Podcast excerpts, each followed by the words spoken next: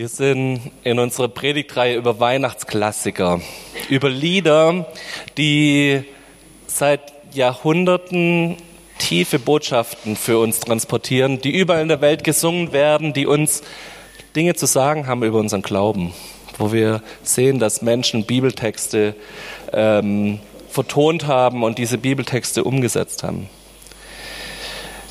Aber anfangen heute in der Predigt möchte ich mal ganz ungeistlich. Und zwar ähm, saß ich beim Zahnarzt und das Zeitschriftenangebot hat sich irgendwie über Blick, über Emma und Bild der Frau oder sowas äh, ergossen. Und da war Emma noch die kleinste, das kleinste Übel. Und in der Emma war ein, eine, so, so ein Test drin. Teste dich, welcher Weihnachtstyp bist du? Okay, ich wollte schon immer mal wissen, was für ein Weihnachtstyp ich bin. Weiß nicht, wie, es euch da geht. Der erste Typ war der Typ Taktstock. Der Typ Taktstock, der weiß, Weihnachten ist eine stressige Zeit. Da ist so viel und wir müssen alle Termine unter einen Hut bringen und wir müssen noch sämtliche Leute, die ich jemals in dem Jahr einladen wollte zum Essen, noch vor Weihnachten nochmal zum Essen einladen. Und diese fünf Weihnachtsfeiern und die viermal auf den Weihnachtsmarkt gehen und dazwischen brauchen wir unbedingt noch Zeit für was Besinnliches. Wir müssen was Besinnliches planen. Und die gehen mit dem Taktstock hin und takten Weihnachten durch bis ins Letzte. Da wird dann beschlossen, elf bis zwölf Oma, zwölf bis zwei Tante 13 bis 17 Uhr Onkel besuchen. Dann bei dem noch Plätzchen vorbeibringen und hier noch das machen. Und die 14 Geschenke für den noch vorbereiten. Das ist der Typ Taktstock. Der zweite Typ ist der Typ Bling Bling. Das sind die Leute, die im September schon anfangen, ihre Häuser zu dekorieren und zu sagen, hey, wie kann ich möglichst viel besinnliche Stimmung herstellen? Wie mache ich es, dass möglichst viel um mich herum blinkt, macht, tut und überall das, ah, Weihnachten endlich. Die haben schon Ende November ihren Weihnachtsbaum dekoriert. Ähm, Wenn es hochkommt, steht in jedem Raum einer. Ich habe jetzt vor kurzem von irgendeinem Paar in NRW gelesen, die haben den Weltrekord in Weihnachtsbäumen, die haben irgendwie 600 Weihnachtsbäume im Haus. Ähm, sie brauchen bis März, bis sie alle wieder abdekoriert haben nach Dezember. Ähm, so, das ist der Typ Bling Bling. So, ich stürz mich voll rein. Jeden Abend nach dem Geschäft noch schnell auf den Weihnachtsmarkt und ein bisschen Weihnachtsstimmung aufzusaugen. Ein bisschen Glitzer, ein bisschen Glühwein und so Typ Bling Bling. Dann gibt's den Typ Last Minute. Ihr wisst, wo es um vier, am 24. um 18 Uhr noch Geschenke gibt, oder? An der Tankstelle. Das ist der Typ, der Weihnachten verdrängt bis ungefähr 24.12. Das ist der Typ, der sagt, hey Weihnachten, lass mich in Ruhe mit dem Zeug und, und ach, das ist mir alles gar nicht so wichtig und ich will auch gar keine Geschenke und, und pff, ach komm, äh, Weihnachten, okay, da kann man sich mal von Fernseher hocken und ein bisschen entspannen. Und aber kurz vorher kriegt er die Kurve. Kurz vorher kommt ihm Erinnerungen damals als Kind, als es so schön unter dem Tannenbaum war. Wir haben mal als Familie, als waren wir am 23. in Stuttgart. Der Weihnachtsmarkt hat geschlossen und wir haben eine Frau damals aus unserer Gemeinde getroffen, die den letzten Weihnachtsbaum, der so an den Stand dran gebunden war, also der hatte bloß noch hälftig Zweige, die andere Hälfte war abgesägt, diesen Weihnachtsbaum geschnappt hat und damit in der S-Bahn war und damit diesen Weihnachtsbaum nach Hause transportieren wollte, weil sie in ganz Weinstadt keine Weihnachtsbäume mehr bekommen hat. Das ist so der Typ Last Minute. Und dann gibt's noch den letzten Typ, ähm, Typ Vogelstrauß. Lass es nur irgendwie hinter mich bringen. Lass diese Zeit, wo alles so toll besinnlich ist und überall werden Weihnachtslieder gesungen, lass es doch irgendwie an mir vorbeigehen. Und ich gucke, dass ich irgendwie diese Tage rumbringe, ähm, um dann möglichst schnell wieder zum Alltag übergehen zu können. Jeder dieser Typen ist in der Gefahr, dass wir Weihnachten verpassen. Dass wir verpassen, um was es wirklich geht. Dass wir verpassen, was die Herausforderung dabei ist, die Gott uns eigentlich gibt und wo Gott sagt, hey, darum geht's mir an Weihnachten. Und wir singen jetzt ein Lied, das uns genau dahin führt, das uns eine Herausforderung ist zu sagen, guck mal, Das sollt ihr machen. Wir werden ein Lied singen, wo ganz viele Aufforderungen drin sind, wo Gott uns herausfordert und sagt, guck mal, so ist echtes Weihnachten, so ist Weihnachtsfeiern. Ich möchte dich einladen, dass wir zusammen aufstehen. Wir singen zusammen Herbei, o ihr Gläubigen.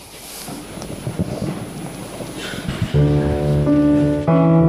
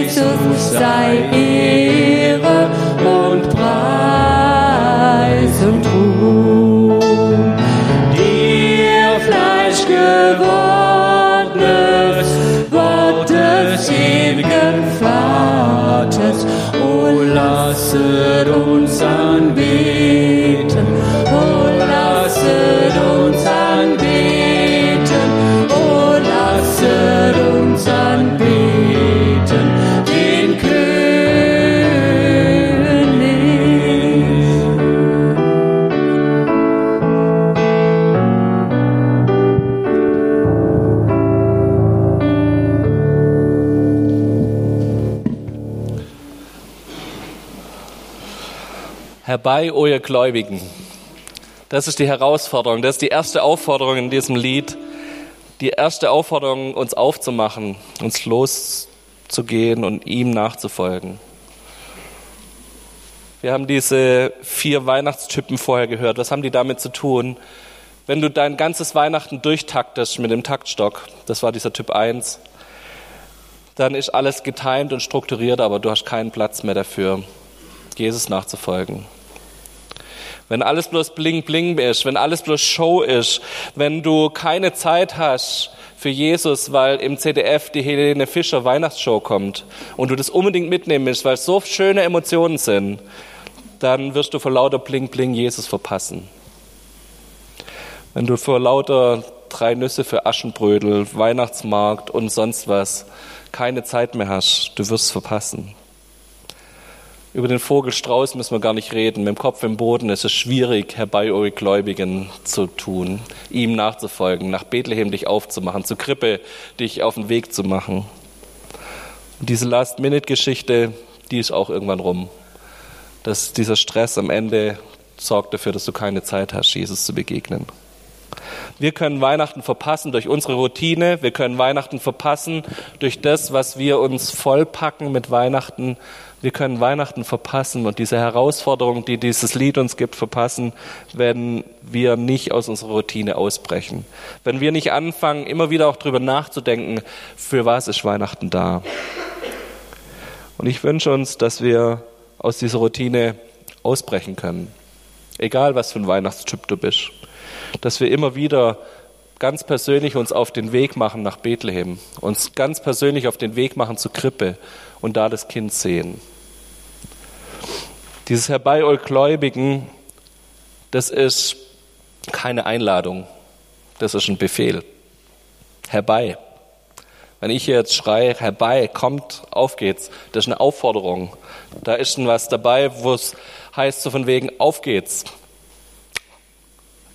Wir haben, meine Jungs gucken zurzeit immer ähm, diese spannende Serie mit den Tieren aus Madagaskar. Und der, da gibt es einen King Julian und der fordert sein Volk immer auf mit dem Spruch, schwing deine Hüfte. Ungefähr das sagt dieses Weihnachtslied. Auf geht's, los geht's, mach dich jetzt endlich auf.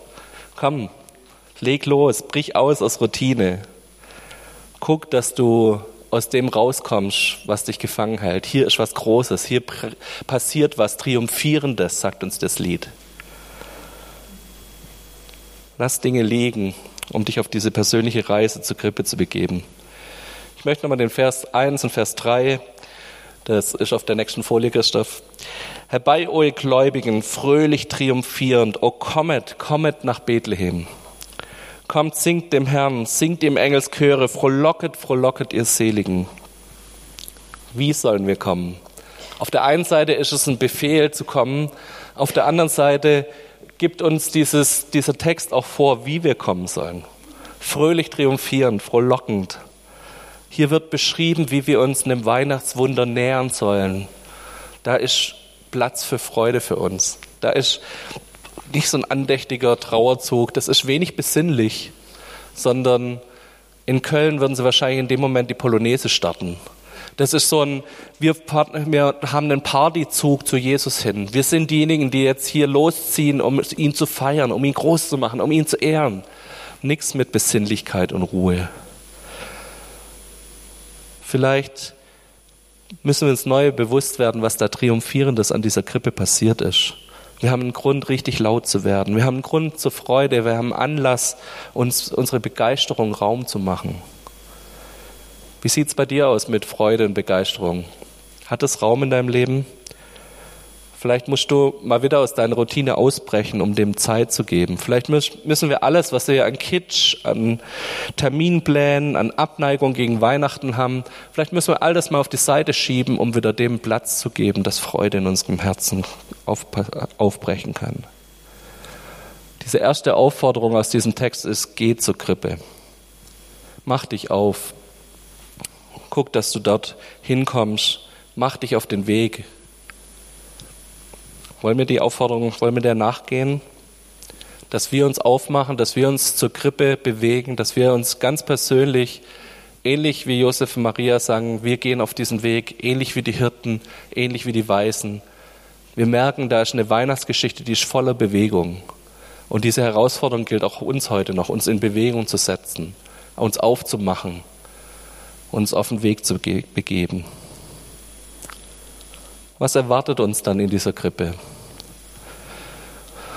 Nochmal Vers 1. Sehe das Kindlein, uns zum Heil geboren. Was siehst du hier?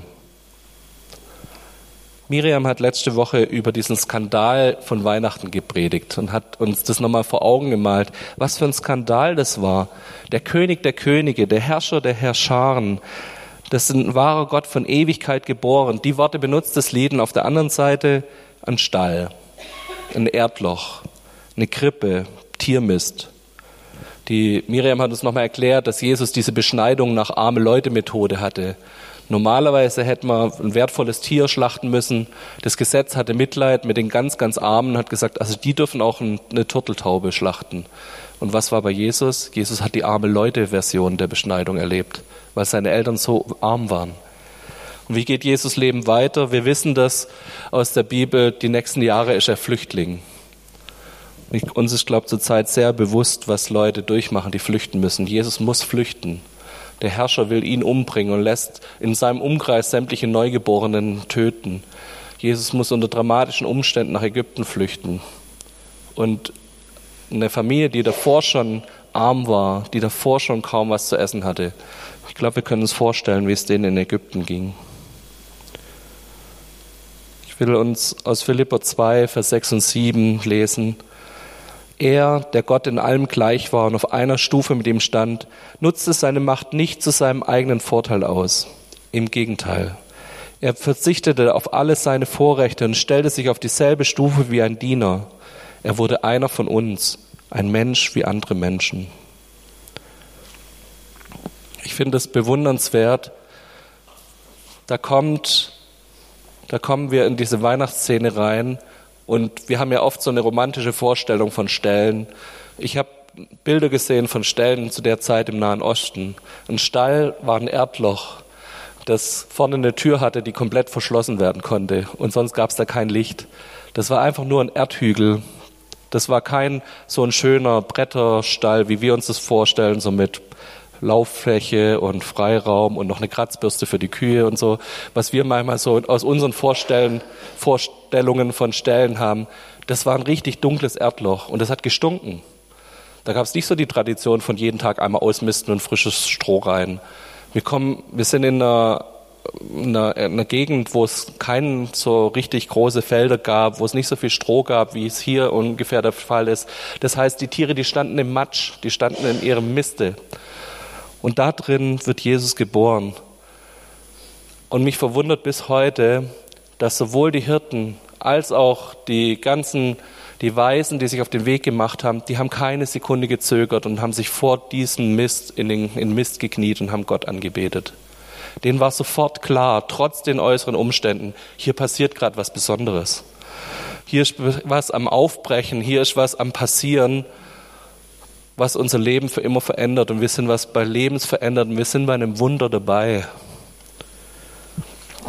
Ich glaube, dass es daher kommt, dass sie das Kind angesehen haben.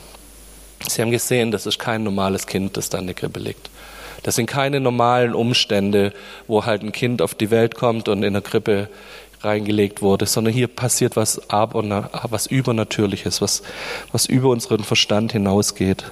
Hier liegt unser Retter, hier liegt unser Heiland uns zum Heil geboren. Können wir dem, können wir dem ein bisschen nachempfinden? Können wir uns damit reinnehmen lassen? In diesem Kind steckt alles drin. In diesem Kind steckt die komplette Liebe Gottes drin. Er opfert seinen Sohn und schickt ihn aus dem Himmel auf die Erde. Und er schickt ihn nicht als Herrscher, der kommt und uns richtet, sondern er schickt ihn als einer der Niedrigsten. Er schickt ihn als jemand, der in den Mist des Lebens, in den Mist des Lebens landet. Das ganze Alte Testament sehnt sich hin auf diesen einen Moment, wo Jesus, der Messias, endlich kommt. Und in dieser einen Szene im Stall, in der Krippe, wird's wirklich wahr. Das ganze Neue Testament entfaltet sich plötzlich in Jesus. Und jetzt wird klar, was Gottes Vision ist, was Gottes Auftrag ist, was er machen will. In einem Moment, auf diesen einen Moment wird klar, jetzt ist uns das Kind geboren, uns zum Heil. In diesem Kind steckt für uns Freiheit von Sünde drin. In diesem Kind steckt ewiges Leben drin. In diesem Kind steckt der absolute Charakter Gottes, nämlich seine große, übergreifende Liebe für uns drin. In diesem Kind wird seine ganze Herrlichkeit und seine ganze Allmacht deutlich. Und dieses Kind kommt in den Mist, in die Tiefen unseres Lebens. Sehe das Kindlein. Und ich glaube, das ist die zweite Herausforderung von diesem Lied. Auf der einen Seite mach dich auf, geh zur Krippe. Das zweite ist, schau dir das Kind an. Schau dir neu an in deinem Leben, was bedeutet dieses Kind für dich? Was ist es dir wert? Was bedeutet es dir? Was ist, was macht es mit dir? Ist es noch ein Weihnachtswunder für dich, dass du dieses Kind berühren darfst, dass du ihn anschauen darfst, dass du Jesus in die Augen gucken darfst, dass dieser Kontakt zu ihm da ist und dass du erleben darfst, was es bedeutet, dass er für dich gestorben ist. Für dich ganz persönlich, dass dein ganzes Heil, dein ganzes ewiges Leben, das kriegst du dadurch, dass du dieses eine Kind anschaust, dass Jesus da ist für dich. Lass das nochmal sacken in dein Herz rein. Und lass diese Aufforderung, sehe das Kind, lass diese Aufforderung, lass die nochmal rein in dein Herz.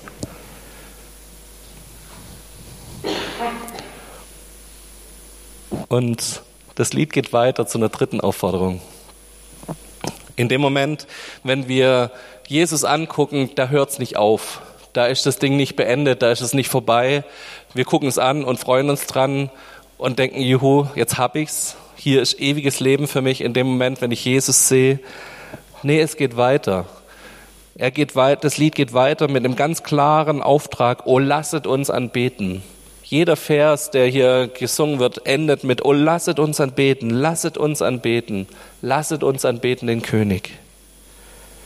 Epheser 3, Vers 12 und 14. Durch ihn haben wir alle, die wir an ihn glauben, freien Zutritt zu Gott und dürfen zuversichtlich und vertrauensvoll zu ihm kommen. Noch einmal, wenn ich mir das alles vor Augen halte, kann ich nicht anders als anbeten vor dem Vater niederzuknien. Das ist die dritte Herausforderung an uns. Wir hören nicht auf damit, dass wir bloß zur Krippe gehen, uns Jesus anschauen, sondern das, was alle anderen dort gemacht haben an der Krippe, das ist auch die Herausforderung an uns, zu sagen, wir kommen in einen Lebensstil der Anbetung rein. Wir kommen dahin, dass wir Jesus groß machen, dass wir ihn ehren, dass wir ihm sagen, was er uns bedeutet, dass wir ihn erheben über all die Situationen in unserem Leben.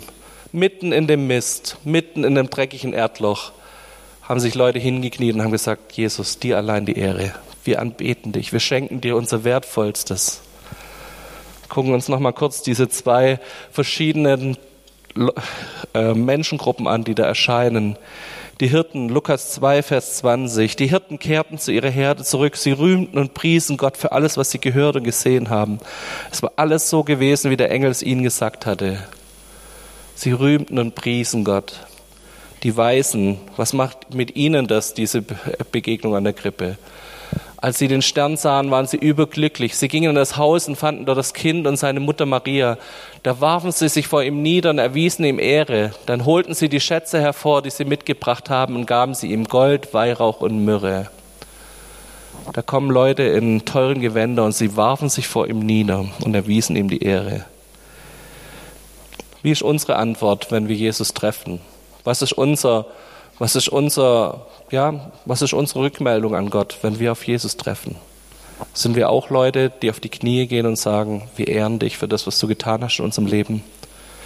Ist unsere Antwort, ich habe gerade keine Zeit? Ist unsere Antwort, ich beschäftige mich mit ganz viel anderem? Oder gehen wir auf die Knie und sagen, wir anbeten? Mitten in all dem, was vielleicht nicht gut läuft. Mitten in dem, wo es mir schwer fällt, ich anbete. Ich gebe Dinge her, die mir wertvoll sind. Gold, Weihrauch, Myrrhe. Ich lege sie Gott hin und sage, Gott, für dich ist das das Mindeste, dass ich dir das schenke. Dies ist unsere dritte Aufforderung in dem Lied. Lasset uns anbeten. Lass uns nochmal diesen Weg gehen zusammen. Dieses Lied uns vorschreibt oder vorgibt, sagt, komm, mach dich auf. Mach dich auf den Weg. Wenn du das Gefühl hast, Jesus ist so weit weg von dir, dann begeb dich wieder auf den Weg dorthin. Fang an, ihm entgegenzulaufen. Nimm dir Zeit, wo du dich wirklich aufmachst, in Bewegung bringst, ganz praktisch. Sagen, hey, nee, ich, ich bleib nicht hocken, ich bleib nicht da stehen, wo ich gerade stehe, sondern ich mache mich auf, Jesus wieder neu zu begegnen. Und dann nimm dir Zeit, auf Gott zu gucken. Nimm dir Zeit, dieses Kind anzuschauen. Schau drauf, was er für dich hat, was er dir vor, für dich vorbereitet hat, was er für dich macht. Überleg dir neu in deinem Leben, was hat es für eine Bedeutung für mich, dass Jesus für mich gestorben ist? Was hat es für eine Bedeutung, dass er ja alles für mich gemacht hat? Dass mein ganzes Heil, mein ewiges Leben, mein Platz im Himmel hängt an diesem Kind. Und dann am, als letztes diese Aufforderung zur Anbetung. Ich habe euch ein Zitat von Johannes Schäffler mitgebracht. Das war ein Mystiker aus dem 17. Jahrhundert. Und wäre Christus tausendmal in Bethlehem geboren und nicht in dir, du bliebst doch in alle Ewigkeit verloren. Ein harter Satz, aber an sich auch ein total schöner Satz. Weil Jesus kann in uns geboren werden. Wir dürfen wiedergeboren werden und dürfen Christus erkennen. Er darf in uns einziehen. Wir singen nächste Woche ein Lied, wo es darum geht, dass wir die Krippe sind, wo Jesus geboren werden darf. Wo wir diejenigen sind, die, wo Jesus in unser Leben einziehen darf. Ich möchte euch herausfordern, drüber nachzudenken, wo steht ihr da mit eurem Gott? Was müsst ihr vielleicht entrümpeln aus eurer Weihnachtskrippe, um ihm Platz zu machen, dass ihr das Kind wieder seht? Vielleicht habt ihr zu viel draufgebeugt an Terminkalender, an Zeit, an Kitsch. Vielleicht ist unter diesem ganzen Bling-Bling Weihnachtszeug irgendwie das Jesuskind darunter verloren gegangen. Und vielleicht ist es Zeit, dass wir das alles auf die Seite schieben und sagen, okay, wir wollen uns Zeit nehmen, Jesus anzugucken. Wir wollen uns Zeit nehmen, ihm zu begegnen und ihn in unsere Mitte zu lassen. Und es uns neu bewusst zu werden, was bedeutet das, Jesus in mir?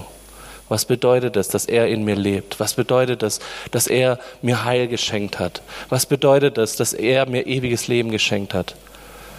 Darf das wieder was auslösen in dir? Wenn du es im Kopf verstanden hast, super, aber das muss auch ins Herz. Wir müssen ein Herz haben, das nachher wieder übersprudelt von Begeisterung und sagt, fröhlich frohlocket, triumphierend ziehen wir zu Jesus. Und wenn wir zu Jesus sind, dann ist unser erster Schritt zu sagen, wir gehen auf die Knie und beten ihn an und sagen ihm, Jesus, dir allein gebührt die Ehre für all das, was du für mich getan hast. Lass uns die Augen schließen.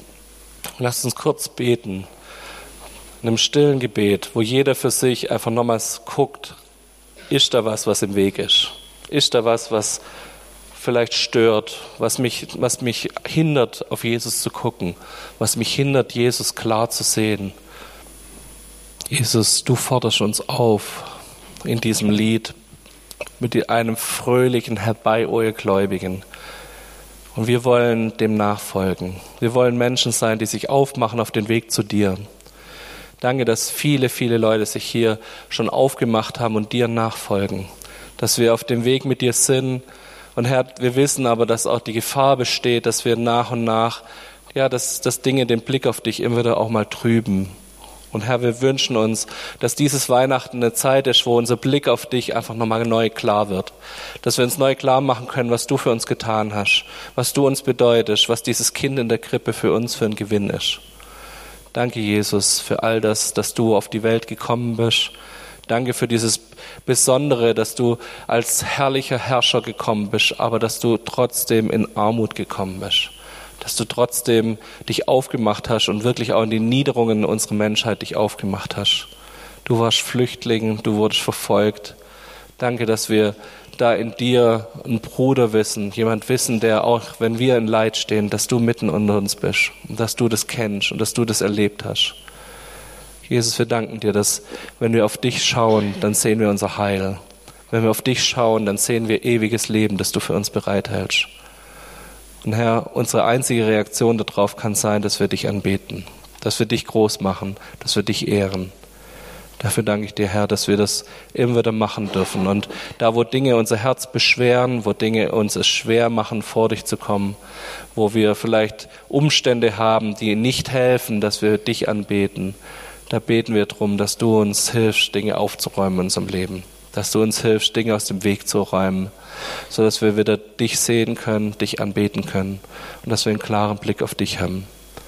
Jesus, mein Gebet ist, dass wir dich groß machen dürfen und dass wir dich ehren für das, was du für uns getan hast. In deinem Namen. Amen.